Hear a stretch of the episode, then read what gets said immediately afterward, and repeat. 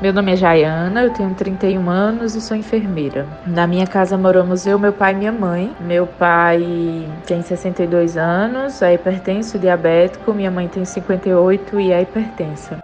A enfermeira acredita ter sido infectada no seu ambiente de trabalho e soube rapidamente o que fazer quando ela e a sua mãe começaram a apresentar os primeiros sintomas. Eu e minha mãe praticamente apresentamos os sintomas na mesma época. A diferença foi de dois dias. Como já tenho o conhecimento dos sinais e sintomas do protocolo, quando começamos a apresentar febre, dor de cabeça, a dor no corpo, a que a gente chama de mialgia, né, que é muito forte, as articulações também doem quando a gente se movimenta. Comecei a tomar as medidas, a gente perdeu o paladar, depois a gente perdeu o olfato, apareceram as dificuldades respiratórias.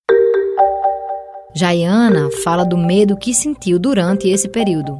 Tive medo da gente precisar ser hospitalizado. Minha mãe até chegou a precisar de assistência, mas graças a Deus ela não ficou internada. Medo de agravar, porque o Covid, né, ele progride muito rápido. Então, tinha medo de dormir e morrer, eu tinha medo de, de dormir e não ver a minha mãe. E isso me abalou muito, sabe? Passei a ficar horas e horas acordada e eu ficava o tempo todo indo lá para ver se ela estava respirando, se ela estava bem. E eu tive sim muito, muito, muito muito medo. A enfermeira conta como foi ter a rotina adaptada. Meu pai teve que dormir longe da minha mãe, teve que ficar longe de mim também, então ele dormia no sofá da sala. Nossos talheres e pratos eram separados do dele e a gente passou mais de 14 dias aí usando máscara o tempo inteiro.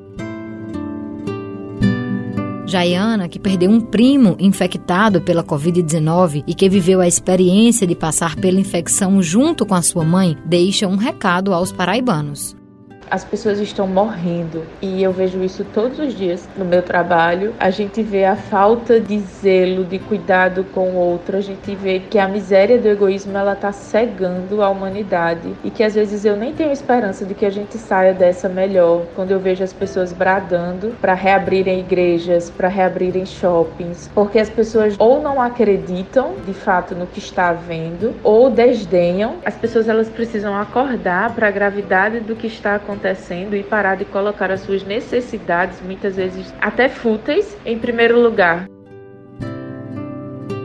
Com os trabalhos técnicos de João Lira, gerente de jornalismo Marcos Tomás, Raio Miranda para a Rádio Tabajara, emissora da EPC, empresa paraibana de comunicação.